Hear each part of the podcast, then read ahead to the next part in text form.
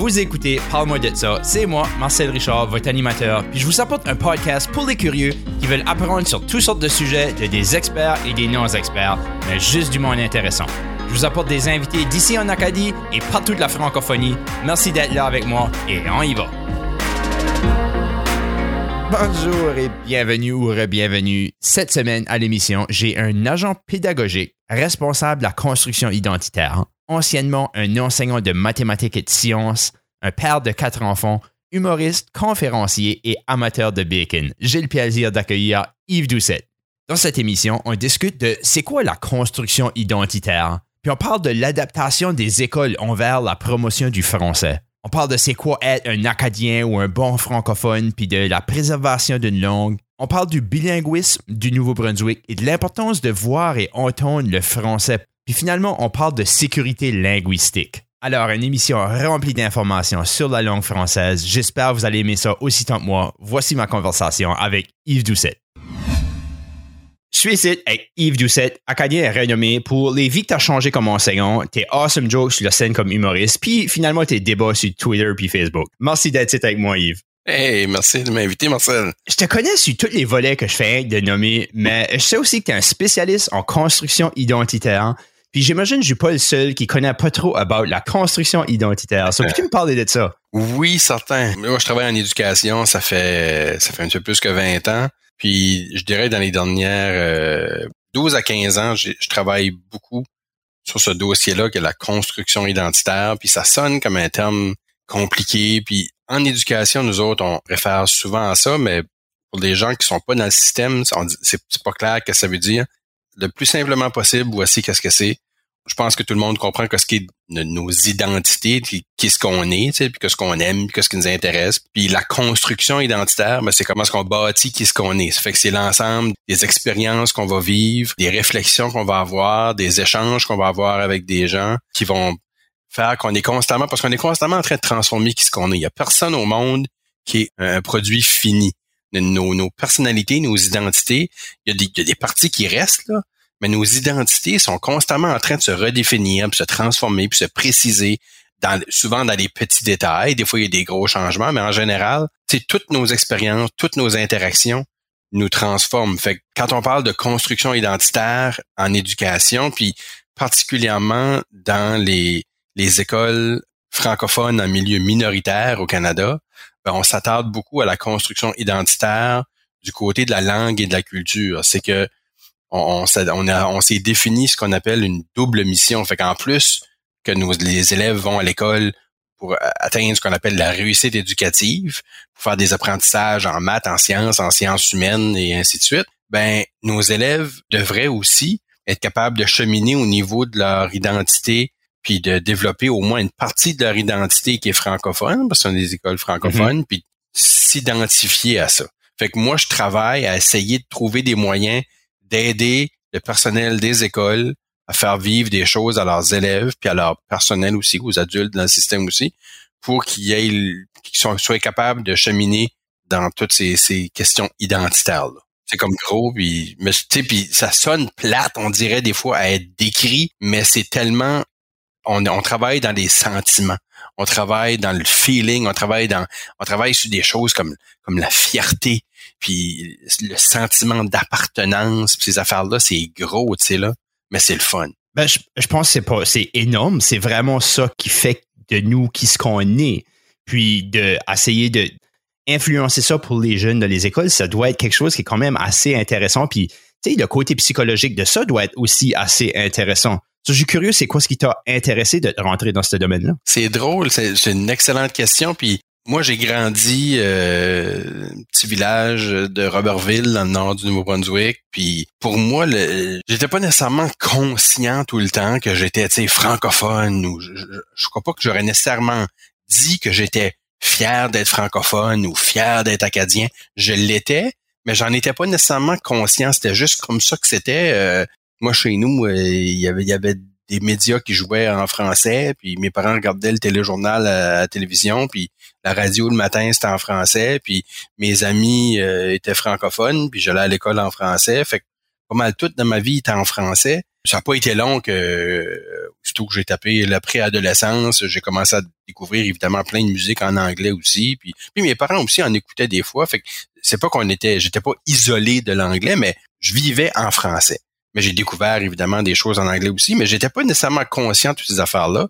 Et comme plein de monde de par chez nous, je suis venu à l'université de Moncton, puis euh, graduellement, avec le temps, installé dans le Grand Moncton, c'était la première fois que je commençais à vivre dans un contexte où la majorité est anglophone. Même si je suis du coin de Bathurst, de la ville de Bathurst comme telle, il y a plus d'anglophones que de francophones, mais il y a beaucoup de monde bilingue puis de francophiles parmi les anglophones. C'était différent à Moncton. Il y avait, il y avait une plus grosse communauté anglophone. Euh, on était un petit peu plus minoritaire. Puis des fois, on apprend à se définir dans ce qui nous différencie des autres. Fait que là, je réalisais que j'étais pas pareil comme une grande partie de la population ce que j'habitais, juste par le fait que j'étais francophone. Fait que c'est là qu'il y a eu comme un déclic. Puis après ça, ben, je me suis mis à enseigner quelques années plus tard. J'ai vécu à Ottawa pour un bout de temps. Là, je suis revenu.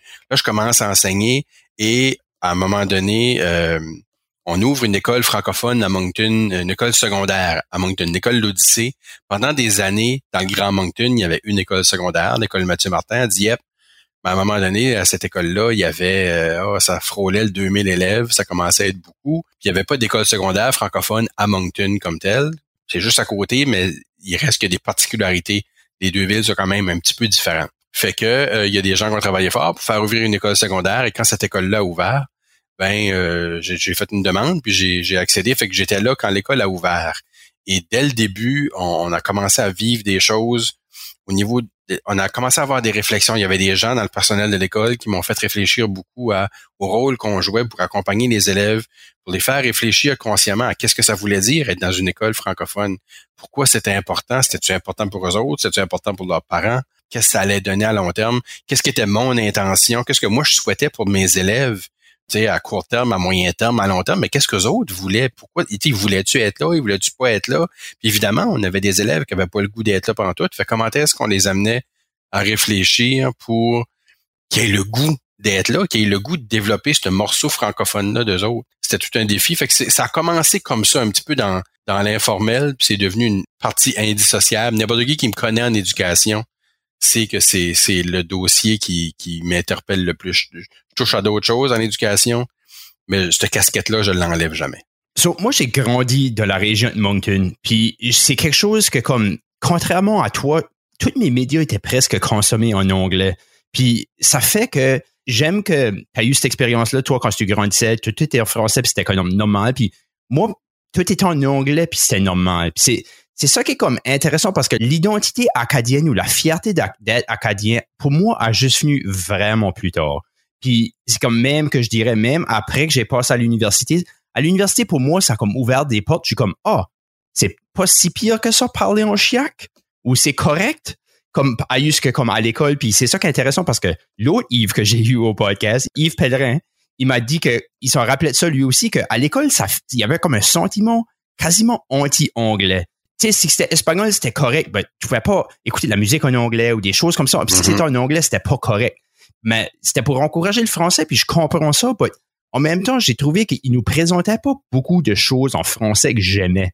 Pour moi, la, musique qui était présentée, c'était de la musique traditionnelle acadienne. Puis pour moi, ça connectait pas avec moi parce que ce style de musique-là, c'est malheureusement pas de quoi qui connecte avec moi. Tu sais, ça, ça fait que comme je voulais peut-être moins m'associer avec cette identité acadienne-là parce que c'est que c'était aimé de la, la musique country ou des affaires de même, j'étais comme ah c'est pas moi ça. Ça a été la réalité de beaucoup beaucoup beaucoup d'élèves dans le système, Marcel, puis ça continue un peu à l'être malgré que je pense qu'avec le temps le système scolaire a fini par apprendre. Je pense qu'on s'est ajusté au moins en partie.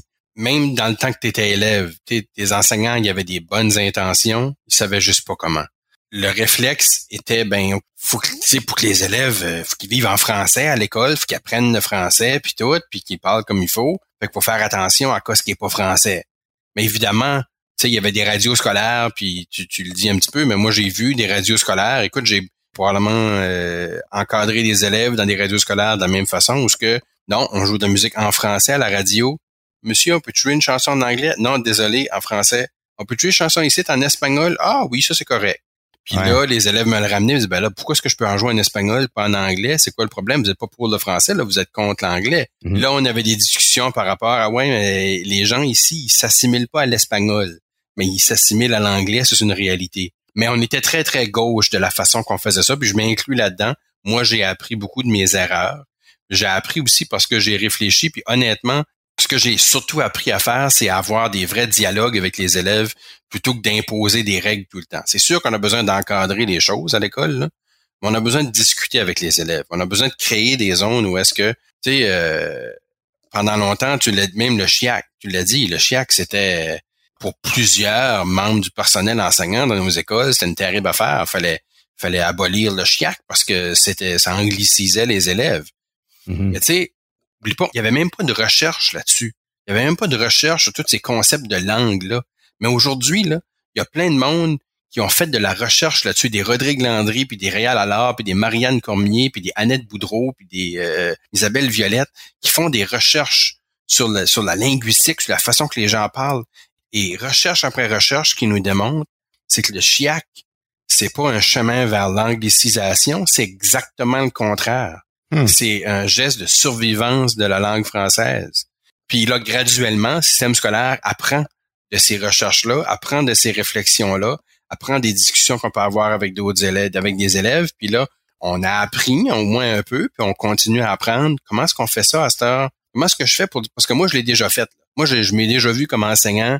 J'avais des élèves dans ma classe qui jasaient entre eux autres une discussion entre deux élèves en anglais, puis dans un cours de mathématiques, genre. Puis moi, je préfère qu'ils parlent en français, mais je vais pas les punir. Tu vas pas leur donner une retenue, tu sais. Mais je les je me suis mis à les regarder. Je disais rien, je les regardais juste. Puis ils parlaient entre eux autres en anglais. À un moment donné, ils ont comme arrêté parce qu'ils sont aperçus que je les regardais. Puis il y en a une qui a dit ah, Qu'est-ce qu'on a fait de mal, monsieur? Puis l'autre a dit Ah, mais c'est parce qu'on parlait anglais. J'ai dit Non, non. Le problème, c'est pas que vous parliez anglais. Le problème, c'est que vous parliez pas français. Ça a l'air niaiseux, mais ce détail-là, ah ça, là, on a eu une discussion là-dessus parce qu'elle a dit, ben là, ça, j'ai dit, non, non, c'est pas la même chose. Puis voici pourquoi je pense que c'est pas la même chose. Fait qu'on avait des discussions régulièrement par rapport à ça. Les élèves sont pas caves, ils savent pourquoi. On a plein d'élèves dans nos écoles que ce qui se passe entre les murs d'une classe, c'est la seule chose en français dans leur vie. Alors, d'un côté, ça, ça veut dire que moi, je, je peux pas péter une coche à chaque fois que l'élève va utiliser un mot anglais. Là tout dans sa vie est en anglais. Mais en même temps, faut que je puisse créer une zone avec l'élève où ce que l'élève va comprendre. Moi, je m'attends qu'au moins tu vas essayer de vivre en français. Dans ce cas-ci, on va essayer de vivre en français ensemble. On va pas chicaner pour la langue. J'ai pas envie d'avoir une chicane par rapport à ça. Puis aussitôt j'en parle avec des élèves, ils comprennent, ils savent pourquoi on veut créer ces espaces-là. Il y en a que ça les frustre, il y en a qui n'ont pas le goût d'être là. Mais moi, je ne vais pas commencer à kicker sur quelqu'un parce qu'il y a des mots anglais dans sa phrase. Là oui, des fois, je vais jouer le jeu où ce que l'élève vient me demander, euh, Monsieur, je peux aller à la bathroom, puis je vais juste dire quoi, puis je vais le faire répéter, puis répéter, puis répéter jusqu'à temps que ça passe lui-même, qu'il dise ah oui, euh, je peux aller à la toilette. là, je vais dire mm. oui. Puis on ricane de ça. Je l'ai pas fait méchamment, je l'ai pas puni, je l'ai pas humilié non plus. Tu sais, on veut pas faire ça. Je m'ai déjà vu enseigner un cours de, physique, puis on, faisait des expériences avec, on, on accrochait des masses sur des ressorts qui s'étiraient. Puis moi, je le savais là, que la majorité de mes élèves, ils appellent pas ça un ressort, ils appellent ça un spring. Fait que quand je mhm. parlais de l'objet la première fois, je disais, je le faisais juste smooth, mais tu sais, je disais, OK, bon, là, on va utiliser le ressort, le spring, le ressort, et je continuais. Fait, ils m'avaient entendu le dire en anglais, je les ai aidés à apprendre le mot. Parce que souvent, les élèves, ils nous disent, on leur demande, pourquoi vous parlez pas plus souvent français que ça dans l'école? Puis ils nous disent, parce que c'est juste plus facile en anglais. Puis moi, je réponds, c'est vrai. Mais quand tu étais bébé, c'était plus facile de rester assis, mais tu as quand même appris à marcher. tu vas pas apprendre à parler français si tu parles juste anglais. Moi, je vais t'aider, par exemple. Je vais t'aider. On va pas chicaner, mais je vais t'aider. C'est ça l'attitude qui ça a changé un peu, Marcel. Je peux te confirmer que depuis ton passage à l'école, il y a des choses qui ont changé. On se fera pas désaccroire, c'est pas parfait, mais on a fait du gros chemin puis on continue à cheminer dans la bonne direction, je pense. J'aime vraiment ça. Je suis curieux si que tu connais beaucoup plus des détails de comment est-ce qu'ils ont fait pour déterminer que parler chiac menait pas à l'anglicisation, mais plutôt fournissait comme du support à parler français ou à continuer à parler français. Et mon doux, écoute, il y a, y a, des gens, euh, Rodrigue Landry et Réal Allard sont des, des, grands chercheurs au niveau des identités puis de la langue en Acadie. Des gens qui ont fait des recherches euh, en Acadie du Nouveau-Brunswick puis de la Nouvelle-Écosse particulièrement. Puis écoute, je vais être honnête, je connais pas tous les détails, mais ce que je sais, c'est qu'ils sont allés faire des enquêtes vraiment poussées où ils ont interrogé beaucoup, beaucoup, beaucoup de monde, surtout des élèves, mais ils ont fait des recherches auprès d'adultes aussi. Ils ont fait des recherches qu'on appelle longitudinales, où ils ont comme interviewé des gens, puis ils ont interviewé ces mêmes personnes-là euh, un an, deux ans, trois ans, cinq ans plus tard, pour voir s'il y avait eu des transformations.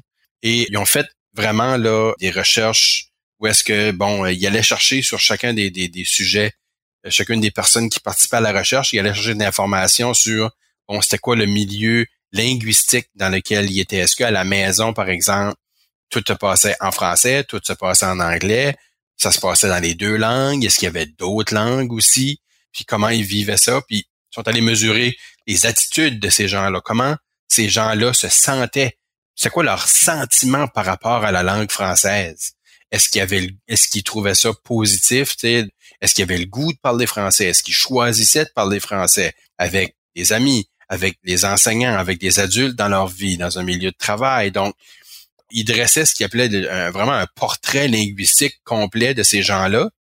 Il mm. comparait selon ce qu'ils vivaient à la maison, selon euh, s'il y avait tendance à plus parler français ou plus parler chiac, ou plus parler anglais et ainsi de suite. Puis en faisant des études dans le temps aussi, souvent ils ont même essayé de démontrer que quand les gens faisaient de la place au chiac dans leur vie, qui finissaient par s'angliciser puis par adopter plus l'anglais comme langue première.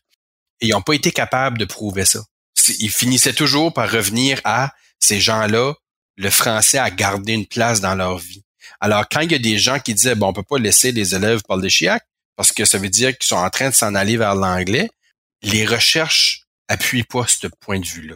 Fait que là, quand on a vu ça, on a dit, OK, ben là, l'attitude qu'on avait envers le chiac était pas fondée. Ça veut pas dire qu'il faut arrêter d'en parler du chiac ou ça veut pas dire qu'il faut faire semblant que le chiac ou différentes variations de, chiac ou de français euh, local, faut pas faire semblant non plus que c'est ça le français normatif, le français régulier, le français qui va te permettre de voyager à travers le monde ou de connecter avec des gens d'un petit peu partout. Fait que les élèves comprennent pourquoi ce qu'on leur demande d'apprendre ce qu'on appelle un français normatif. Le français passe partout. C'est pas obligé d'être un français de Molière, là, mais un français qui va te permettre de, si t'es, si tu croises en ligne ou en personne, quelqu'un qui parle français, mais qui vient d'une autre région, ben, pas, pas juste d'un autre pays, là. Écoute, des gens de Chediac puis des gens d'Edmundston, si tous les deux parlent vraiment, vraiment leur parler très local, ça se peut qu'il y ait de la misère à se comprendre. Mais s'ils ont tous les deux développé des outils pour parler un français qui est un petit peu plus standard, qui est un, petit peu plus normatif, qui est, plus régulier, tu sais là, ben là, ils vont être capables plus facilement de se comprendre. Fait que ça sert à ça aussi. Fait que ce qu'on apprend à faire, c'est à dire, regarde, ton chiac, ton parler local, ton parler familial avec tes amis, ça a sa place. Perds pas ça, ça fait partie de qui ce que t'es. Mais, qu'est-ce que ça serait peut-être que tu apprennes à avoir des outils pour communiquer différemment? Parce que tu vas pas juste toute ta vie, 100% du temps, juste parler à tes amis puis ta famille. Il y a personne qui c'est ça leur projet de vie, tu sais là. L'affaire que je, trouve intéressant à ça, parce que moi, je vois que, tu sais, si tu parles chiac, ça t'encourage à continuer à parler, parce que, vu pas, je pense que tous les humains ont une sorte de paresse à ce qu'on va prendre le chemin le plus facile d'une manière ou d'une autre. So, si le mot nous vient plus facilement en anglais, je pense que c'est là qu'on va avoir plus tendance à aller dans ce côté-là. Alors, je pense que si la, décision est de parler un français standard ou de parler l'anglais, ben, pour moi, personnellement, ça a été, la réponse a toujours été d'aller vers l'anglais. Parce que, personnellement, je me trouve plus confortable à parler en anglais. Puis peut-être c'est parce que, parce que je parle en anglais, les gens savent que je suis francophone de première langue. Mm. Puis, ils acceptent si je fais des erreurs ou si que ça va pas, comme si c'est pas parfait. Mm-hmm. Tandis qu'en français, je me dis, je français de première langue, mon français devrait être très bon, mais j'ai comme une petite honte. Ça tombe de la sécurité linguistique, je pense, où ce que je me sens un, peu pas bien équipé pour m'exprimer complètement en français.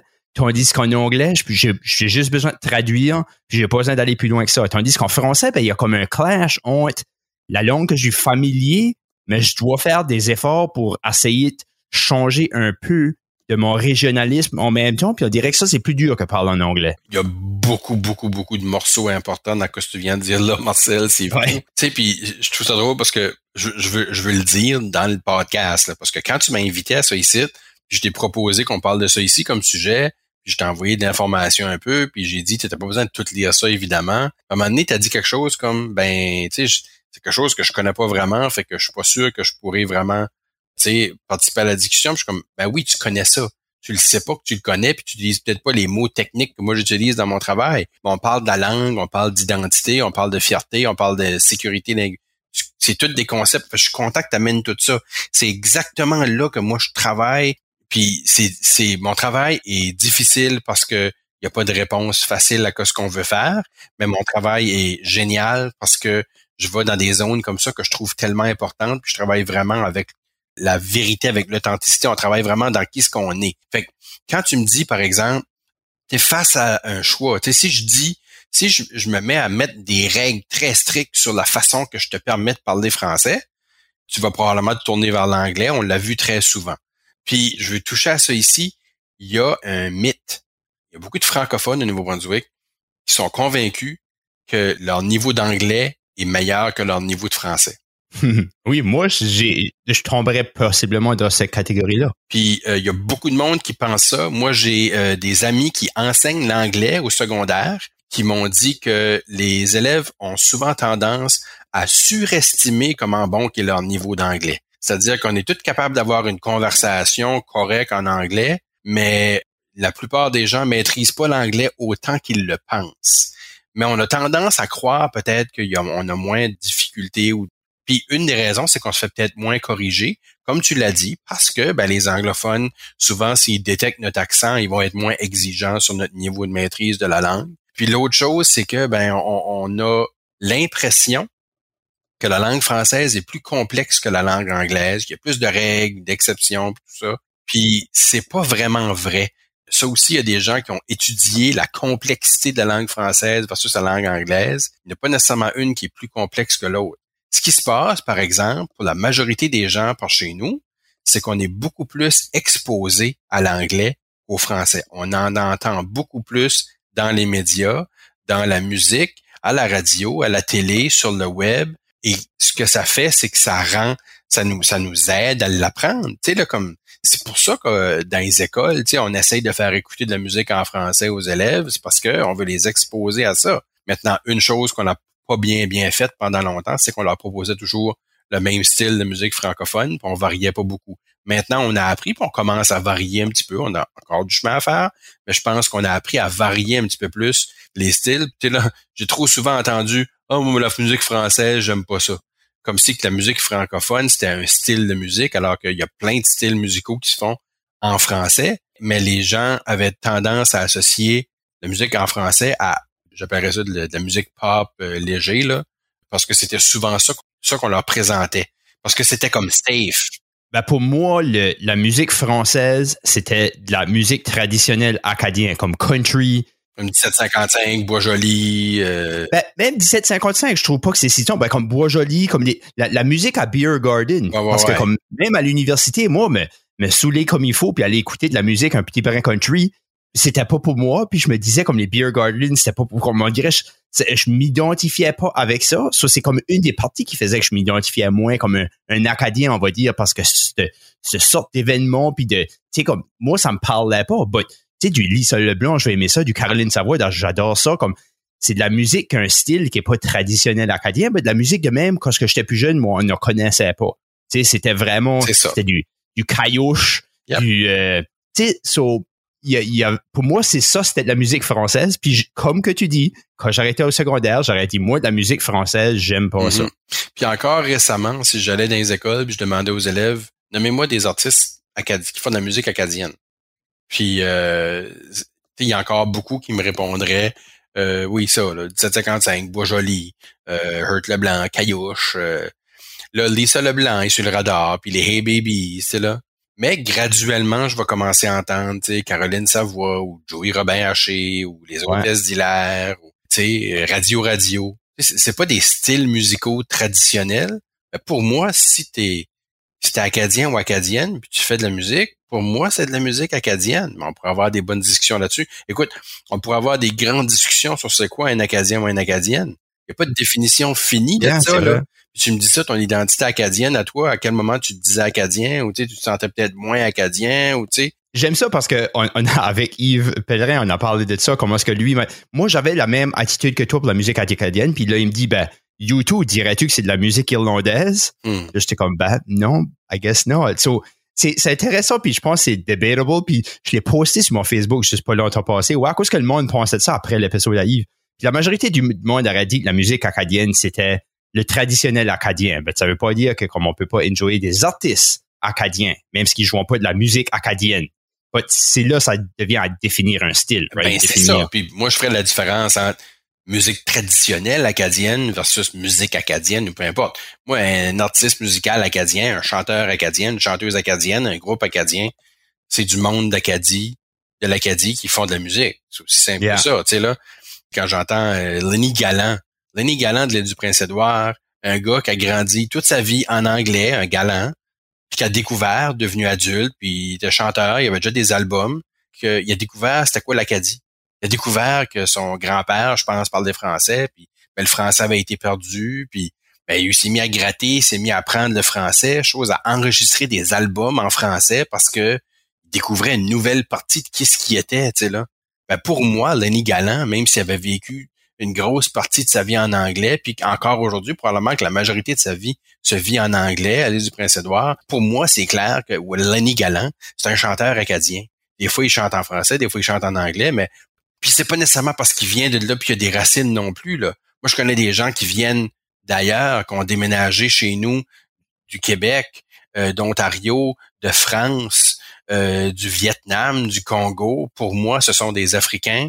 Des, Africains sont des Acadiens, ou s'ils viennent du Congo, c'est Africains, oui. Mais s'ils sont ici puis vivent au moins une partie de leur vie en français, pour moi, ça en fait de ces gens-là des Acadiennes, des Acadiens. Eux autres se définissent peut-être pas comme ça. J'ai eu des belles discussions avec des élèves. Moi, je leur demandais qui ici se dit Acadien ou Acadienne? Puis la beauté, c'est qu'ils ont toutes raison. Moi, je leur disais, non, mais si tu penses que tu es acadien ou acadienne, tu as raison. Si tu penses que tu ne l'es pas, tu as raison. Moi, je suis pas ici pour convaincre personne de rien. Je suis pas ici pour vous forcer à porter des étiquettes. Mais je veux qu'on jase. Pourquoi vous pensez ça? C'est quoi pour vous autres un acadien ou une acadienne? Et c'est incroyable les belles discussions qu'on avait. Puis ça, ça vaut la peine. Puis on s'entendait pas tout le temps. C'est correct, ça. Moi, j'ai ma conception de ce que c'est un acadien ou une acadienne, mais c'est c'est ma conception à Yves Doucette, ça vaut que ça vaut, ça vaut à peu près rien. Mais moi, je le vois comme ça. Mais ce que j'adore, c'est jaser avec des gens. C'est quoi pour toi, l'Acadie? C'est où l'Acadie? Hey, c'est pas évident, c'est où l'Acadie? C'est quoi? Juste, juste la question, ici. Un Acadien ou une Acadienne, ça peut-tu être quelqu'un qui vit toute sa vie juste en anglais? On pourrait avoir des bonnes discussions là-dessus. Tu sais, si tu oui ou non, je ne sais pas. Fait que le côté acadien, puis là, quand tu transposes ça dans un contexte scolaire, comment est-ce qu'on deal avec la question acadienne? sais, parce que on, a le goût de développer une certaine identité, une certaine fierté. L'identité francophone, en tout cas au Nouveau-Brunswick, l'identité francophone, on a tendance à l'identifier, à, l'associer à l'identité acadienne. Mais il y a beaucoup de gens qui sont francophones au Nouveau-Brunswick qui ne se disent pas acadiens ou acadiennes. Fait que là, qu'est-ce qu'on fait avec ça? sais?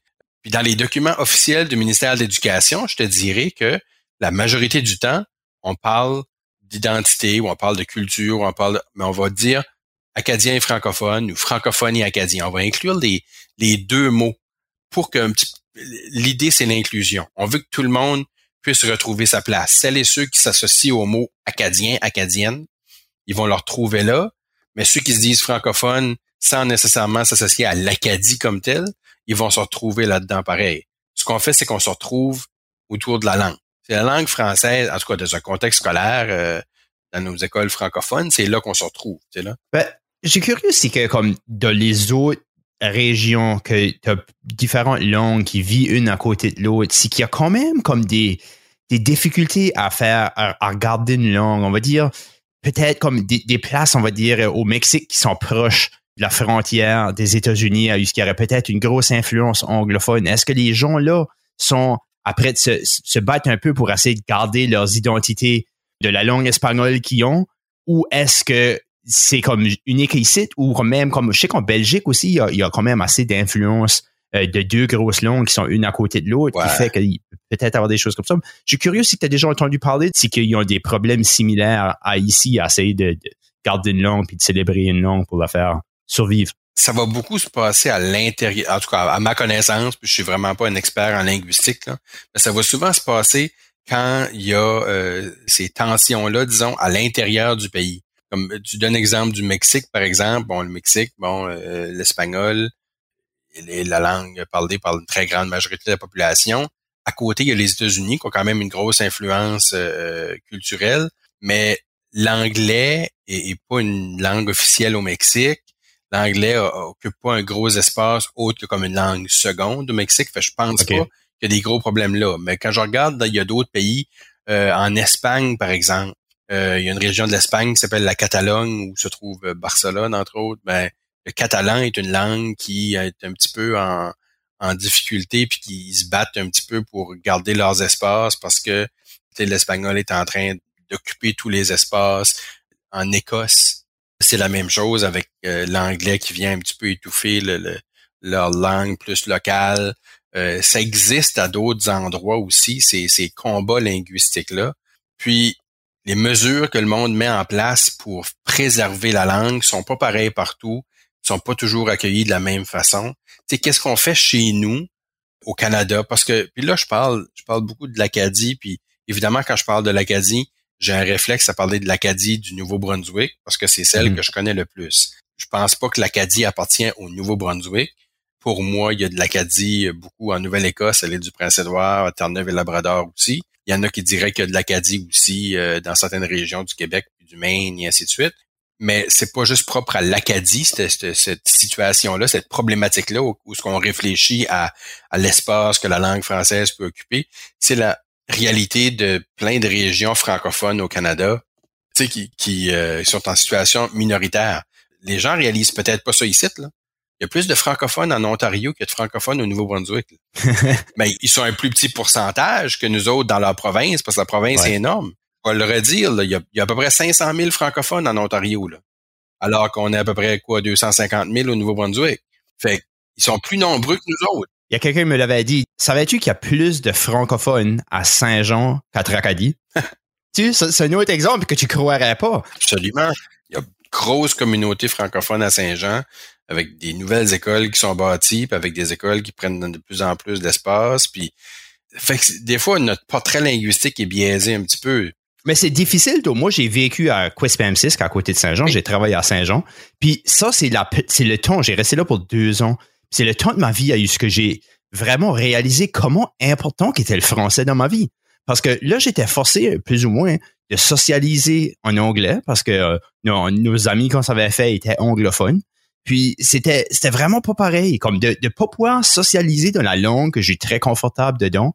Il y a comme un, un repos, un relax que je pouvais pas avoir en socialisant. Puis là, j'ai réalisé, waouh, c'est vraiment important la langue, sais, de pouvoir parler ma langue maternelle. Tu sais, c'est tellement important que je te dis là parce que, tu sais, on, on, on, choisit pas nécessairement nos amis selon la langue. Comme ça se peut qu'on devienne amis avec des gens qui parlent une autre langue, puis puis on s'accommode, puis on s'organise, puis ça veut pas dire qu'on les aime pas, puis mais ce niveau de confort-là, dans notre langue maternelle, il, est très difficile à remplacer. Puis tu sais, comme je dis, ça veut pas dire que c'était pas une bonne amitié. Ça veut pas dire que parce que euh, échangiez en anglais avec eux autres, vous n'étiez pas des moins bons francophones. Vous étiez même pas moins francophones ce temps-là, même si y a une partie de votre vie qui était. Ça se quantifie pas. Faut pas se mettre à à, faire comme un classement de ce qui est plus francophone moins francophone. Non, mais il y a du monde qui tombe dans ces pièges-là. Tu sais, ben, je suis pas vraiment, peut-être, je suis pas un bon francophone, je suis, suis pas vraiment un bon acadien. Voyons, qu'est-ce que ça veut dire, ça? C'est comme un catholique qui va pas à la messe. Le problème, c'est qu'on on pense trop souvent à notre identité au singulier. Puis moi, je pense qu'il y a personne qui a une identité. On a toutes des identités. On en a plein. Puis ça s'additionne. C'est pas parce que je nourris une identité que j'écrase l'autre. Moi, si je demande à un élève à l'école de nourrir le côté francophone de son identité, parce qu'il est élève dans une école francophone, Je suis aucunement en train de lui demander d'écraser ce qui se passe en anglais dans sa vie. Et si cet élève-là va au restaurant avec ses parents, puis au restaurant, il commande eux autres en anglais parce que l'élève vit aussi en anglais avec sa famille, je peux pas lui en vouloir. Il est pas en train d'être un mauvais francophone. Moi, ce que je lui demande, par exemple, c'est dans ma classe avec moi, qu'il puisse vivre au moins un petit peu en français, parce que ça développe une partie de ce que cet élève-là est, puis peut-être, je souhaite, qu'il va en sortir une partie de ça à l'extérieur de l'école, puis que des fois, à l'extérieur de l'école, il va vivre, il va s'afficher, il va faire des choix francophones, mais je ne vais pas l'évaluer là-dessus pour dire s'il y a un bon ou un mauvais francophone. Mais je veux qu'il soit conscient, par exemple, que s'il va au Subway à Moncton, sais-tu quoi? Il devrait essayer une fois de temps en temps pour le fun de commander en français pas? Tu sais? Mais s'il commande en anglais, je peux pas aller là et dire qu'il y a un mauvais francophone, mais, mais je vais avoir la discussion avec cet élève-là. Je veux qu'il se pose la question. Est-ce que d'habitude, quand tu vas au Subway, commandes-tu en français ou en anglais? Et pourquoi? Il n'y a pas une mauvaise réponse à ça ici, mais qu'on ait ces discussions-là, franchement, puis qu'on réfléchisse. Puis tout le monde, tout le monde qui nous écoute, pensez à vos habitudes linguistiques. Pensez à la façon que vous interagissez avec, avec les gens autour de vous autres. Pensez à ce que vous consommez comme média. Écoutez des podcasts en français, c'est ça qu'on est en train de vous dire. Écoutez au moins un en français. Il n'y a personne qui écoute ça ici qui peut me faire croire qu'ils sont 0% francophones. La langue française occupe au moins une petite partie de votre vie, même si c'est juste ce podcast-ci, c'est déjà ça. Puis c'est pas parce que j'ai dit podcast au lieu de balado-diffusion que je suis pas un bon francophone. On, on s'accroche des détails niaiseux des fois. Là. Yeah. J'aime d'y penser, j'aime. Puis le plus j'y pense, le plus que je, tu sais, j'ai des pensées about it. C'est pour ça que j'avais tellement hâte de te parler des choses comme ça, parce que moi, je suis la personne qui va au Subway qui parle en anglais. Unless qu'ils me disent allô en français premier, but encore là, je vais commander un meatball sub. Je vais pas demander pour un sandwich aux boulettes de viande. Parce que comme, pour, dans ma tête, un, sandwich aux boulettes de viande, je sais même pas si c'est de même ça s'appelle. Puis je me dis que comme pour moi c'est meatballs, c'est des meatballs. Même mm-hmm. si je, comme, je mangeais du spaghetti avec des meatballs, comme je mangerais jamais des boulettes de viande. Ça, ça sonne weird. C'est, c'est pas comme je suis pas familier à dire ce mot-là. Je, le connais, ce mot. Je sais, que, je sais que c'est une boulette de viande. Je pense que c'est une boulette de viande. Je suis même pas sûr. Je le dis right now. je sais comme il faut, mais t'as raison. Mais tu sais, t'es pas obligé de dire boulette de viande. Euh, je vais te dire honnêtement, moi quand je vais au Subway, la majorité du temps, je vais m'essayer en français. Et souvent, ça marchera pas, mais je peux pas être fâché après l'employé, salaire minimum, qui a probablement une job dans un subway parce que il est pas bilingue, fait qu'il peut pas avoir une job ailleurs. Tu sais que je veux dire, comme, comment est-ce que je peux être fâché après cette personne-là? Je peux pas.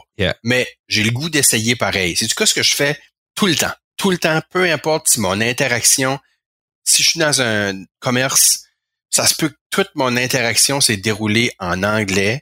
Il y a une chose qui est certaine, à la fin, je vais jamais dire thank you, je vais dire merci. Ils comprennent tout exactement qu'est-ce que je veux dire.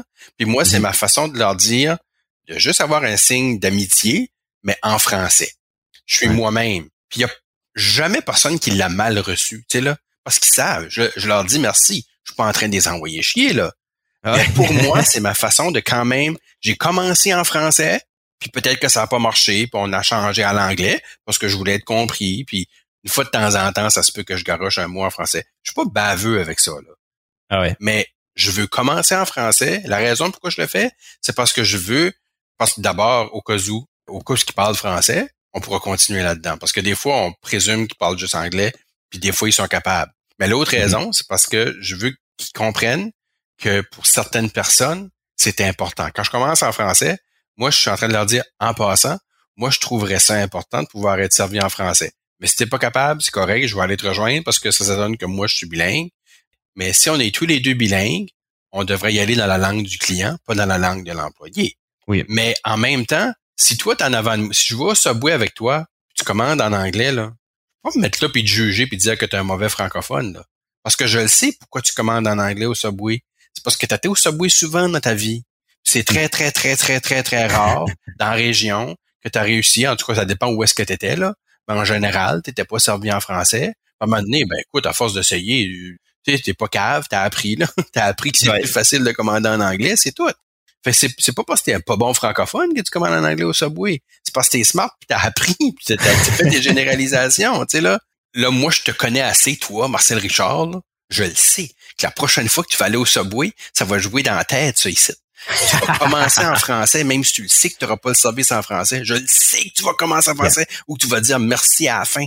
C'est des détails. Puis, quand je raconte mon histoire, je suis pas en train d'essayer de te convertir. Je suis pas en train d'essayer de te convaincre. On jase, là, on réfléchit. Moi, ça se peut qu'à la fin de ce ici, ben, ça, pas ça se peut. C'est garanti qu'à la fin de notre conversation, j'ai des points de vue qui auront changé. Moi, je suis en train d'évoluer tout de suite, là. Parce que tu m'amènes dans des zones où j'ai besoin de dire des choses qui étaient dans ma tête, mais c'était peut-être pas clair pour moi, puis en les disant, c'est en train de se cristalliser. Mais j'entends tes questions, puis j'entends tes réflexions, puis tes points de vue. C'est tout le temps en train de twister un petit peu. On n'est pas dans le noir et blanc, là. On est, on est dans toutes sortes de teintes de gris. Pour sûr, puis moi aussi, j'apprends d'apprendre. Puis c'est comme que je dis, plus que je pense à ces questions-là, plus que je vois de l'importance, puis pour moi, c'est l'affaire de commander, c'est que y a aussi l'affaire que j'ai fait, puis j'ai réalisé comment mal que ça que j'ai fait était de plusieurs raisons parce que ma femme me l'a pointé. J'ai tendance à vouloir accommoder les autres. Disons, moi, je parle à quelqu'un en français. J'essaie souvent en français pour dire de vrai, par exemple. Je vais dire, hey, comment ça va? Puis ce qui me répond, good, how about you? Ben là, je réponds qu'il a compris ce que je disais. il m'a dit qu'il parlait pas français ou qu'il était plus confortable en anglais. Moi, pas de problème, je vais te parler en anglais une fois, il y a quelqu'un qui m'a répondu en français, mais un français comme cassé assez de quelqu'un qui était possiblement une immersion française, qui s'est dit comme, oh, c'était le temps j'étais à Saint-Jean, oh, je vais m'essayer. Puis moi, j'y ai parlé en anglais parce que je me disais c'était plus facile. Mais c'était très, comme je réalise, ma, ma, femme m'a pointé comme mauvais c'était. Comme, lui, il essaye, il s'essaye en français, il dit, je vais essayer, lui parle en français parce qu'il réalise que moi, j'ai francophone, puis il veut pratiquer son français. Puis moi, je le shut down. Je te dis, ton français est pas assez bon, je vais te parler en anglais parce que mon anglais est meilleur que ton français. Ben, ça, c'est, tellement terrible. Puis je, réalise maintenant, puis je ferai, je ferai plus ça, mais c'est, voulais que je le réalise pour arrêter de le faire, par exemple. Parce que je le faisais pas de méchanceté. Je n'étais pas prêt à essayer de le dire que son français était pas assez bon. Je j'étais prêt à essayer de l'accommoder pour que lui ait ça plus facile. Ah, tu avais des bonnes intentions. Mais oui, peut-être que le message que lui a reçu, c'est que ça vaut pas la peine qu'il essaye, son français est pas assez bon. Mais c'était pas ça ton intention, évidemment. Tu t'appréciais dans le fond qu'il avait essayé. Puis des fois, on oublie, tu OK, mais on a la chance. Tu sais, combien de francophones de Paris sont allés au Québec, puis se sont adressés à des gens en français, et se sont fait répondre en anglais. Mais les Québécois, quand ils font ça, là, ils sont pas méchants, ils sont pas caves, ils sont généreux, puis ils veulent nous rejoindre parce qu'ils pensent, à cause de l'accent, ils devinent que c'est quelqu'un d'anglophone qui essaie de parler français, puis ils viennent rejoindre le client dans sa langue. C'est ça qu'ils pensent qu'ils font. C'est pas méchant. Puis je les blâme pas. Comment est-ce que tu veux qu'ils sachent qu'il y a du français au Canada qui sonne comme ça?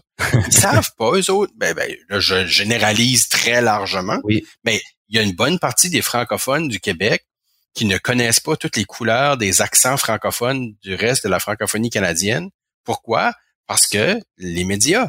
Parce que les médias leur présentent juste le français québécois de façon générale. C'est tout ce qu'ils ont, tout ce qu'ils entendent.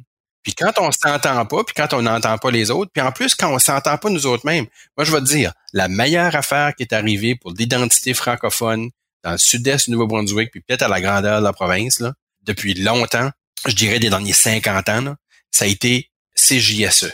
OK, la création de CJSE, de la radio communautaire dans le sud-est du Nouveau-Brunswick, a donner la chance pour la première fois à des dizaines de milliers de francophones de s'entendre à la radio. Et tout à coup, ces gens-là qui parlaient un français comme qu'on parle dans le sud-est du Nouveau-Brunswick, mais que quand ils écoutaient de la radio en français, tout ce qu'ils entendaient, c'était l'accent un petit peu plus neutralisé qu'on retrouvait à Radio-Canada. Soudainement, ils entendaient du monde qui parlait pareil comme eux autres, mais à la radio. Fait que tout à coup, le message qu'il recevait, c'était Oh my God, la manière que je parle, c'est bon assez pour être à la radio. C'est légitime. C'est comme OK si je parle de même. C'est fort, ça. Parce que avant ça, ce que ces gens-là se disaient, c'est en public, avec du monde qui est pas de par chez nous, je suis probablement mieux de parler anglais parce que mon français est assez bon pour être à la radio. C'est pas un bon français que je parle. pour moi, CJSE, ça a été une révolution. Hmm, je suis totalement d'accord avec toi. J'aime, j'aime, tu l'as mentionné parce que j'ai pas pensé à ça, puis c'est vrai. Puis je, je vais mentionner quelque chose d'autre que c'est toi qui m'as appris. Je suis presque sûr que c'est, toi qui m'as appris. Je pense que c'était que tu avais fini au buzz. Puis c'était dans le temps à eu que euh, Dieppe était après de parler de l'affichage en français premier à Dieppe. Puis je comprenais pas ça. Je me disais comme pourquoi forcer la business à faire des choses? Laisse la business faire ce qu'elle veut faire, puis ça serait à nous, les francophones, de ne pas supporter une business qui veut pas afficher en français.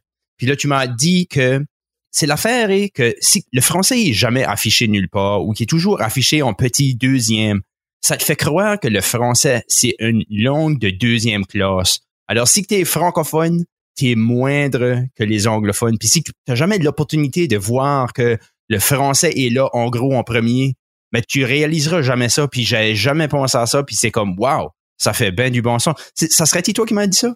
C'est très, très, très possible qu'on aurait parlé de ça quand j'ai été au buzz, puis je continue à croire la même chose. L'importance de voir et d'entendre sa langue, de la même façon que CJSE était important parce que ça permet permettait aux gens de s'entendre, puis de la même façon que Radio-Canada reste important parce que ça permet aux gens de s'entendre à la radio et de s'entendre à la télé. Il faut s'entendre pour entendre la langue française, parce que si qu'elle occupe aucun espace public, ce que ça veut dire, c'est comme tu l'as dit, ça veut dire que c'est de seconde classe, que c'est pas important. Puis on finit par croire ça. Tu puis là, on, écoute, au Nouveau-Brunswick, on est une province officiellement bilingue. Puis quand on entend le député Kevin Arsenault la semaine passée ou la semaine d'avant, qui est obligé de se plaindre parce que il y a des comités du gouvernement provincial qui émettent les documents pour le travail de du communiqué en anglais seulement, puis qui disent ah la version française viendra quelque temps. Si le gouvernement du Nouveau-Brunswick respecte pas sa responsabilité d'afficher, de produire de la documentation dans les deux langues, ce qu'ils sont en train de dire, c'est qu'il y a une langue qui est plus importante que l'autre. Et légalement, ça ne devrait pas passer, mais moralement, ça passe un message qui est fort. Puis je suis vraiment fier que Kevin s'est tenu debout pour ça. Puis là, il y a peut-être des choses qui vont bouger un petit peu, mais c'est des combats qu'on a besoin de mener tout le temps. Tu sais, là, puis je crois pas qu'on est tout le temps en train de se battre, puis se battre, puis se battre, mais il y a des combats qu'on a besoin de mener au niveau de la langue pour s'assurer que nos espaces sont respectés. Mais euh, comme j'avais dit à, une Québécoise à un moment donné, on n'est pas tout le temps en train de se battre parce que la majorité du temps, on est occupé à vivre. tu comme on, fait juste nos affaires. On n'est pas tout le temps euh, dans la rue, puis let's go. Tu sais, là. Mais heureusement, il y a des gens qui choisissent de mener certains combats pour s'assurer que, parce que, tu sais, on a encore besoin de prendre des positions pour occuper des espaces qui, légalement, nous ont été gagnés, mais on n'a pas tout le temps accès à ces espaces-là, puis les, les règles établies sont pas tout le temps respectées. Puis oui, des fois, on est encore traité comme citoyen de seconde classe. C'est dommage. Puis c'est pour ça qu'il faut juste entretenir des dialogues puis des réflexions là-dessus. Puis moi, c'est comme j'ai dit à mes élèves, moi, les Anglais, c'est pas mes ennemis. L'anglais, c'est pas mon ennemi, c'est une autre langue qui fait partie de la vie de plein de monde que je vis avec, qui fait partie culturellement de choses que je consomme aussi. J'en écoute plein, moi, de la musique en anglais. Je regarde des séries sur Netflix en anglais.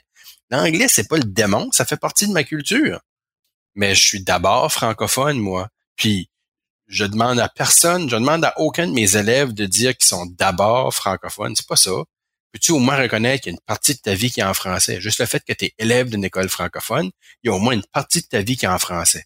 Puis à l'école, on va travailler là-dessus. Puis idéalement, ben tu vas apprendre des affaires, puis peut-être que quelque temps tu vas avoir du fun, puis peut-être que quelque temps tu vas rire, peut-être que temps tu vas entendre quelque chose qui va qui va te toucher, qui va te faire plaisir, qui va te rendre heureux, puis tu vas associer des sentiments positifs à la langue française, puis tu vas porter ça avec toi, puis il y aura toujours, j'espère, une partie de toi qui sera francophone, puis peut-être que tu transmettras ça à tes enfants, peut-être que tu vas dire ah ben peut-être que mes enfants aussi devraient aller à l'école en français, c'est ça qu'on souhaite, là. On veut, on veut continuer à être là, à avoir des espaces. Moi, je veux continuer. J'écoute la musique en anglais, mais j'en écoute plus en français.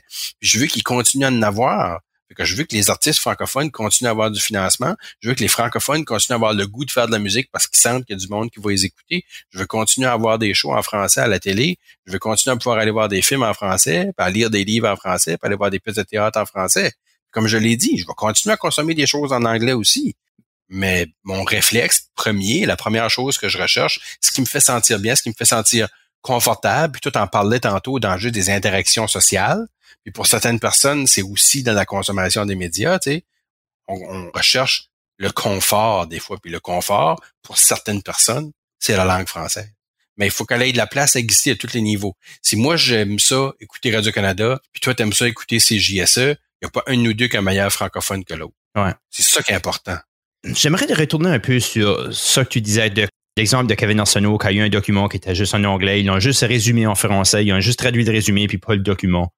Comment est-ce qu'on fait pour gérer l'autre côté de la médaille des Anglais qui voient, c'est comme, ben, regarde, t'as as eu le résumé en français, euh, tu comprends l'anglais, t'aurais pu lire les détails si t'aurais voulu. Comme, c'est vrai que ça coûte de l'argent à traduire. Absolument, ça coûte de l'argent. C'est certain que pour les anglophones, ils voient ça comme une perte d'argent. Mhm. Puis c'est certain que comme francophone, on ne devrait vraiment pas voir ça comme ça. Mais je suis curieux de comme comment beaucoup que ça. Tu sais, on, les pigouille un peu d'une manière qui est, totalement correcte mais qu'en même temps, on dirait que ça crée des conflits entre les Anglais français. Puis ça, j'ai peur de ça un peu parce que plus qu'on vient d'une une séparation entre les riches puis les pauvres, les personnes qui sont défavorisées, qui, qui tombent parfois à être les unilingues anglais d'une place où ce que le bilinguisme est quand même assez important. Puis on peut pas se dire comme OK, nous autres on a appris l'anglais, vous autres apprenez le français parce que je, je vais l'admettre, puis je pense que tout le monde devrait que c'est plus facile d'apprendre l'anglais que le français pour la raison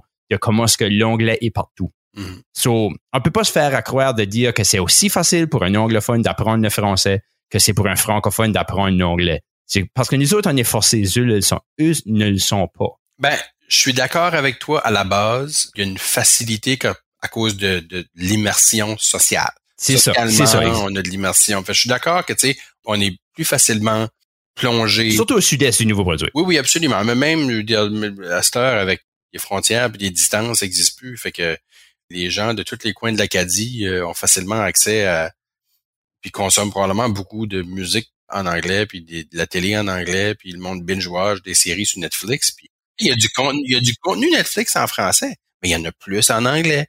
Il y en a Mhm. plus en anglais. Fait que je suis d'accord qu'on est, c'est plus facile d'être plongé là-dedans. Mais il y a un des aspects, c'est pas juste la quantité d'exposition, c'est aussi le besoin.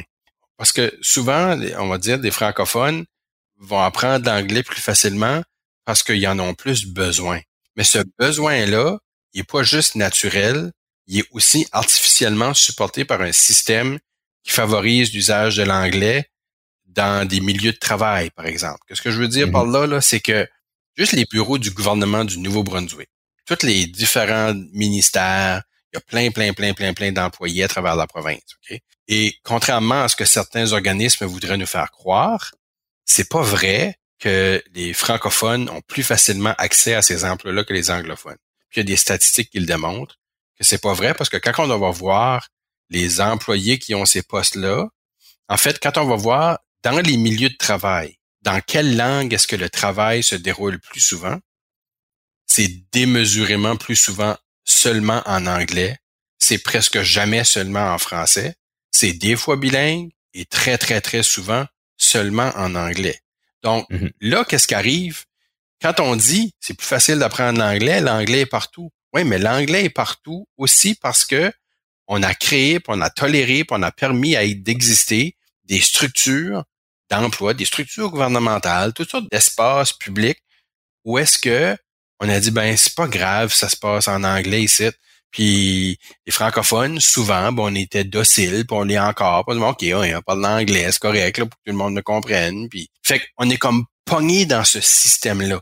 C'est pas juste le nombre, parce que on est quand même un tiers du monde, deux tiers, un tiers, là, à peu près, là, Ouais. si on arrondit, là, anglophone, francophone de langue maternelle, là. C'est pas comme si on est juste 2% de la population, là. On est du monde. On est une gang, là. Je comprends que des fois, c'est plus facile pour un francophone d'apprendre l'anglais juste à cause du fait qu'il y en a partout autour. Mais je pense aussi qu'on a une responsabilité de créer des structures pour que ce soit nécessaire d'utiliser les deux langues. Il faut qu'il y ait un petit peu une motivation. Puis, je pense que, euh, entre autres, le système scolaire du côté anglophone a besoin d'être repensé un petit peu pour dynamiser l'apprentissage du français chez les anglophones. Mais je pense même pas que ça appartient au système scolaire tant que ça. C'est une question de société. Et tant qu'il y a, il y a une minorité anglophone qui parle très fort, très fort et qui passe le message que ils vivent de l'injustice. En fait, tout ça ici, ça revient à la notion de privilège. Puis le privilège de la majorité, il existe pour les anglophones face aux francophones au Nouveau-Brunswick, il existe pour les blancs face aux personnes qui ne sont pas de race blanche au Nouveau-Brunswick. Il existe pour les hommes par rapport aux femmes. Il existe pour les personnes euh, qui ne sont pas des communautés LGBTQ2+, par rapport à celles et ceux qui le sont. Il existe, on a des privilèges juste parce que ça veut pas dire que tout est facile pour nous autres, mais moi, je suis un vieil homme blanc, cis, hétéro. Fait que j'ai des privilèges. Puis tout ce que ça veut dire, c'est qu'il y a des barrières que je connaîtrai jamais dans ma vie, que d'autres personnes connaissent juste à cause de qui ce qu'ils sont. Juste à cause qu'ils sont une femme, ou qu'ils sont queer, ou qu'ils sont des fois jeunes parce qu'ils se font discriminer parce qu'ils sont pas pris au sérieux parce qu'ils sont plus jeunes, ou très vieux puis ils se font pas prendre au sérieux parce qu'ils sont des vieux séniles. Euh, donc, c'est toute une notion de privilège. Fait que les anglophones, majoritaires en nombre au Nouveau-Brunswick, qui réussissent à essayer de jouer le rôle de la victime, c'est quasiment comme des Blancs qui parlent de racisme inversé. Ça n'existe pas du racisme inversé. Quand tu es en position de pouvoir, tu peux pas être victime de racisme. Quand tu es en position de pouvoir, tu peux pas être victime du, pouvoir de la minorité. C'est pas la minorité que le pouvoir. Fait il y a des plaintes qui ne sont pas fondées, mais ces gens-là parlent fort, malheureusement. Mais on peut pas chicaner ce monde-là. Parce que là, on est dans un clivage, on est dans une chicane tout de suite, là, des, des chicanes qui finissent plus. Puis nourrir les chicanes sert à rien. Et j'ai été coupable, moi-même, souvent, de me chicaner du monde sur les réseaux sociaux. Tu l'as vu, tu le sais. Graduellement, je suis en train de m'adoucir puis d'essayer d'ouvrir des dialogues avec ces gens-là, puis de leur offrir de l'information ou de les questionner. Ce qui est intéressant, c'est quand une personne va présenter son point de vue très fâché, très frustré d'injustice, de leur demander de s'expliquer. Pourquoi tu penses que c'est comme ça? Peux-tu m'expliquer? Donner des exemples? Et c'est intéressant comment très rapidement, ils n'ont pas d'argument. Ils ont entendu les, des, des, des, phrases clés, là, mais ils n'ont rien pour backer ça. Ils sont frustrés. Et je comprends que les gens sont frustrés. Les gens sont frustrés pour plein de raisons au Nouveau-Brunswick tout de suite. Là. Même avant la pandémie, notre situation économique était difficile. On a le plus haut taux d'analphabétisme au Canada. Au niveau de l'emploi, c'est difficile. Puis quand on est en situation de difficulté, on va avoir tendance à essayer de trouver des explications qui sont simples, qui sont faciles à voir, puis de mettre le blâme, par exemple, on a des problèmes financiers, ouais, ben là, on est pogné pour tout traduire au Nouveau-Brunswick, ça coûte bien trop cher, ça. Mm. Mais quand on s'assoit devant les chiffres et qu'on regarde qu'est-ce que ça coûte pour vraiment là, faire traduire des documents officiels du gouvernement du Nouveau-Brunswick, c'est une goutte d'eau dans l'océan de nos finances publiques c'est rien tout. Quand est-ce qu'il y a des gens qui disaient qu'on devrait avoir des autobus scolaires bilingues pour sauver de l'argent puis transporter en même temps les francophones et les anglophones, il y a des gens qui ont vraiment étudié la situation. C'est des gouttes d'eau qu'on économiserait. C'est rien en tout. C'est insignifiant. Fait il y a du monde, mais il y a du monde qui vont bûcher là-dessus parce que c'est c'est facile à voir puis parce que c'est facile de craquer le monde parce que la petite petite gang d'anglophones frustrés au niveau linguistique ben ils vont facilement nourrir ce feu-là parce que autres, ils sont un petit peu dépassés par les événements. je crois de plus en plus qu'il faut trouver des façons de bâtir des ponts avec ces gens-là.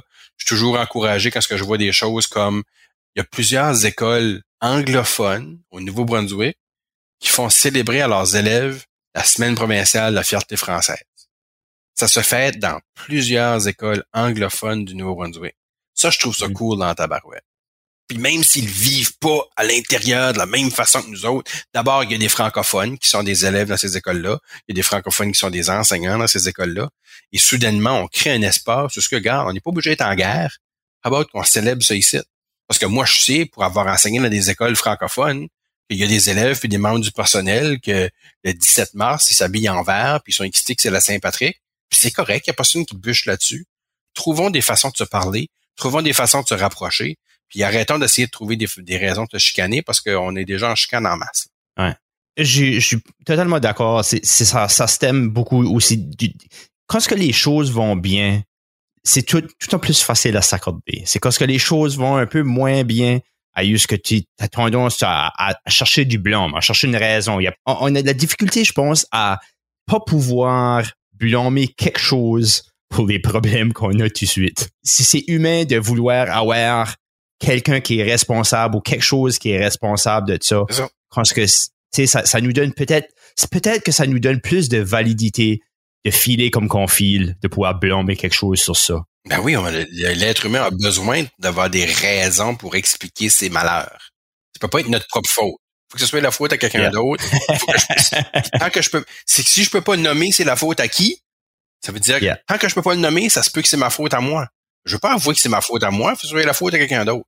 Mais il y a des fois des choses, il y a des choses qui nous appartiennent, par exemple.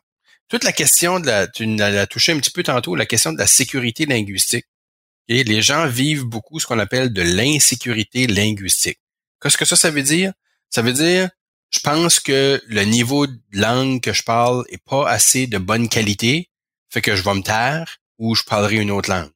Hmm. Et les francophones, dans les régions minoritaires au Canada, on souffre souvent d'insécurité linguistique.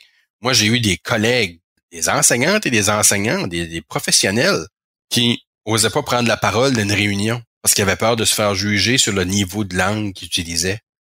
Il y en a partout. On connaît tous mille exemples de ça. Comment de monde qui vont poster sur Facebook en anglais, des francophones, là. Puis ils vont te dire, si tu leur demandes pourquoi, parce que ah, je n'écris pas assez bien en français. Eh ben, moi, ça me chavire d'écrire mes show notes, les, notes que je fais faire pour le podcast. Là. Ça que j'ai besoin de les écrire en français parce que mon français est pas. Ça serait 100 fois plus facile. Ben, 100 fois exagéré, là, mais pour moi, ça serait beaucoup plus facile de les écrire en anglais qu'en français. Absolument. Mais c'est tu cas ce qui est beau? C'est que ton podcast, il va durer tellement longtemps, Marcel, que rendu à ton centième épisode, tu vas te sentir plus à l'aise d'écrire tes résumés en français que tu te sens aujourd'hui. Parce que tu vas t'exercer, tu vas te pratiquer, tu vas gagner de la confiance. Tu vas gagner de la sécurité linguistique parce qu'à un moment donné, tu vas te rendre compte qu'à chaque fois que tu écris, il n'y a pas constamment du monde qui va être en train de te pigouiller, puis te chicaner, puis te corriger, puis parce que je vais te dire, moi, ça se peut que je lise une description d'un de tes épisodes, je vais peut-être remarquer une faute dedans. Dépendant de ce qui est la faute, peut-être que je dirai rien, ou peut-être que je vais t'envoyer un petit message en privé. Je vais mettre comme 12 paires de gants blancs, mais je vais pas blesser personne. mais toi, je te connais juste assez que je pourrais dire, ah, je pense que tu as fait une petite erreur là, tu devrais peut-être remplacer ça par ça. Mais comme je te dis, peut-être que je le ferais même pas. J'oserais le faire. Il y a des contextes que j'oserais le faire, mais d'habitude, il faut que je connaisse la personne un petit peu parce que des fois, je sens que c'est pas ma place. Parce que les gens ont été corrigés de façon rough trop souvent, parce que tristement, leur expérience d'apprentissage du français à l'école, c'était juste dans un contexte d'évaluation, puis se faire mettre des X puis du rouge sur leur copie de papier, ben, on développe vraiment un réflexe négatif face à ça alors que on devrait, dans un monde idéal, on le recevrait comme un cadeau. On le recevrait comme moi j'ai produit quelque chose dans, la langue française, puis il y a quelqu'un qui a remarqué que ça pouvait être un petit peu mieux puis qui m'aide à l'améliorer. Sauf que je comprends pourquoi c'est difficile pour beaucoup de monde de se faire corriger, de faire relever une de leurs erreurs. C'est parce qu'on a associé ça à quelque chose de négatif, puis on le voit comme une faiblesse de notre part c'est parce qu'on est bombardé par ces, règles-là, puis tout, mais c'est pas évident. Puis à un moment donné, faut en parler de ça. L'insécurité linguistique, qu'est-ce qu'on fait avec ça? Comment est-ce qu'on change le discours pour développer de la sécurité linguistique? Qu'est-ce qu'on peut faire dans les écoles, dans les communautés, dans les médias, au niveau gouvernemental? Qu'est-ce qu'on peut faire pour que les gens se sentent à l'aise de communiquer dans la langue de leur choix? C'est ça qu'on veut développer chez le monde chez les élèves, mais chez le public aussi. Pour moi, ce que je souhaiterais dans ce que tu parles, moi, j'aimerais ça que tu puisses écrire tes descriptions d'épisodes, puis que ça te stresse pas trop. J'aimerais ça que ça te stresse de moins en moins. C'est ça que moi, je souhaite pour toi. Mais comment on fait ça? Il n'y a pas de baguette magique, mais il y a des choses qu'on peut mettre en place. Développer le réflexe chez les gens d'aller chercher de l'aide s'ils sentent qu'ils en ont besoin, ou de leur faire voir que c'est pas mauvais ce qu'ils font. C'est pas défectueux, tu sais, non?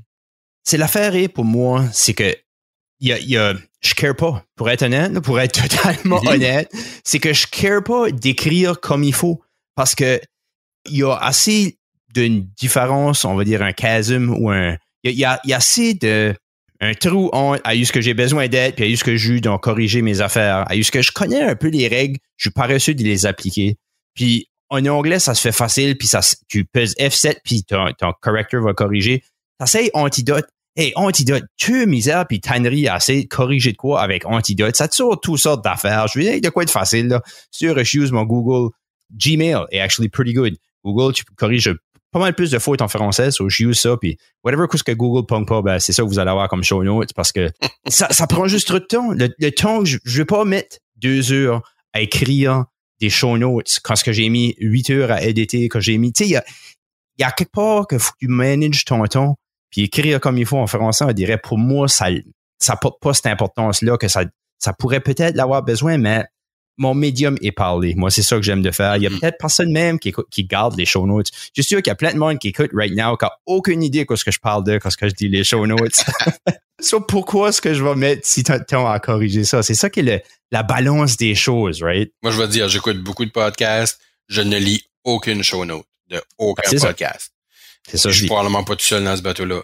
Mais c'est intéressant que ce que tu dis. Puis, tu sais, je veux dire, tout est pas pareil d'une langue à l'autre. Puis, euh, je lisais à un moment donné qui, qui expliquait comment est-ce que dans la langue française, il y a plus de variations régionales que dans la langue anglaise. Ah. Si tu vrai, si tu pas vrai, là, je ne sais pas, mais des fois, j'ai tendance à croire un petit peu que c'est comme si l'anglais qui est parlé à différents endroits dans le monde a plus tendance à se ressembler le français qui est parlé à différents endroits dans le monde. Mais c'est peut-être parce qu'il y en avait tellement que la, force de la majorité a fait que ça uniformisé un petit peu plus. C'est peut-être à cause de ça aussi que les correcteurs, par exemple, en anglais, sont plus efficaces parce que il y a plus de parler anglais qui sont proches de la norme. Puis là, là, je répète, c'est des linguistes à l'écoute. Je m'excuse si je dis une niaiseries. Je m'enverrai un petit message, bon, on jasera de ça, là. Ça se peut que je suis dans le champ. J'ai l'impression qu'il y a de ça un peu, tu sais, là. Ça revient à notre question de tantôt du volume puis le poids qui est associé à la majorité si la langue anglaise est majoritaire, elle est beaucoup parlée dans le monde, ce que ça fait, c'est que ça drive le développement de bons correcteurs, par exemple, qui peuvent vraiment niveler la langue, puis c'est plus facile, plus accès à ça qu'à quelque chose qui est adapté à, nos différentes variations de français. C'est certain. Puis moi, je dirais la régionalisme, comme je peux dire la différence entre quelqu'un qui a grandi à Dieppe quelqu'un qui a grandi à Saint-Antoine, quelqu'un qui a grandi à Capelé, quelqu'un qui a grandi à Tracadie, quelqu'un qui a grandi à Edmundston. Ben, je peux pas dire la différence entre quelqu'un qui a grandi à Fredericton, quelqu'un qui a grandi à Saint-Jean, quelqu'un qui a grandi à Moncton en anglais, quelqu'un qui a grandi. Tu sais, je, trouve qu'en français, là, tu peux dire la différence entre Moncton puis Shediac. Ouais, dans le vocabulaire, dans les accents, je suis d'accord. Comme je dis, là, j'ai, j'ai pas d'études linguistiques qui viennent m'appuyer là-dessus, là, mais j'ai fortement l'impression qu'il y a plus de variations régionales en français qu'en anglais. Puis non seulement on le voit euh, à petite échelle à l'intérieur de notre province, mais tu sors de la province, puis tu s'en vas dans d'autres pays, tu sais, si tu parles en anglais, c'est sûr que l'accent est différent. Mais parle en anglais à quelqu'un qui vient du Canada, qui vient de la Grande-Bretagne, qui vient de l'Australie, l'accent est différent, mais les mots comme tels, oui, il y, a des, variations régionales un peu, mais je suis pas sûr qu'il y ait autant de différences que si tu parles d'un francophone de Paris, puis un francophone du Vietnam, puis un francophone de Chemogui il était là. Fallait, fallait je name drop Chemogui là-dedans. Yeah, Chemog. J'aime d'appeler ça Chemog. écoute, j'ai cru c'est ça. Moi, j'ai arrivé. Moi, j'étais un petit gars qui vient du nord de la province. Puis j'arrive. Mon premier poste d'enseignement, c'était à LJR, à Chédiac. Et les élèves, mon premier cours le matin, je leur explique d'où est-ce que je viens puis mon parcours. Et ça n'a pas été long, là. Les élèves sont mis à s'amuser avec moi parce qu'ils savaient que je n'ai pas de la place, là. La mm-hmm. première question qu'un élève m'a posée dans ma carrière, c'est Monsieur, sais-tu ce que c'est la ha? Clairement, je de la place, j'avais aucune idée où ce que c'était là. Mais tu sais, ont fait du fun, mais j'aurais pu réagir vraiment comme frustré puis me sentir attaqué. Moi, j'ai trouvé ça drôle. Ah ouais, on va se rejoindre. Là, ici, je suis, moi, je suis, je leur ai dit, je dis, moi, je suis chez vous ici. Apprenez-moi ce que c'est chez vous. Moi, je viens pas vous prêcher la bonne nouvelle. il y a des notions de physique que moi, je vais vous faire découvrir. Mais comment ça se passe par ici? C'est vous autres qui vont me l'apprendre. Fait, je crois que mes élèves ont apprécié ça, que j'étais ouvert à ça. Puis là, ils m'ont expliqué que c'était quoi la harpe. Tu sais, fait on a jasé de ça. Puis honnêtement, après six ans, j'étais capable de distinguer un accent de Skodouk d'un accent de Capelé, d'un accent de Grandigue, tu sais là. Euh, alors, au début, écoute, moi, c'était l'accent du sud-est du Nouveau-Brunswick, c'était à peu près tout pareil, là, tu sais, là. Fait que se familiariser avec les gens, mais ça, c'est, faut, faut juste, faut être à l'écoute. Faut avoir le goût d'apprendre, faut avoir le goût de chercher, puis, faut suspendre notre jugement. Je pense que ça a été ça pour que tes problématiques pendant longtemps. Arrêtons de juger, arrêtons de se comparer, retrouvons-nous, essayons de nous comprendre, créons des espaces où on est capable d'échanger puis d'apprendre à se connaître. C'est ça qu'on veut faire, on veut communiquer. Yeah. Puis avec ça, on va finir là, Yves. je pourrais te parler longtemps de ce site. Euh, on est déjà sur du overtime.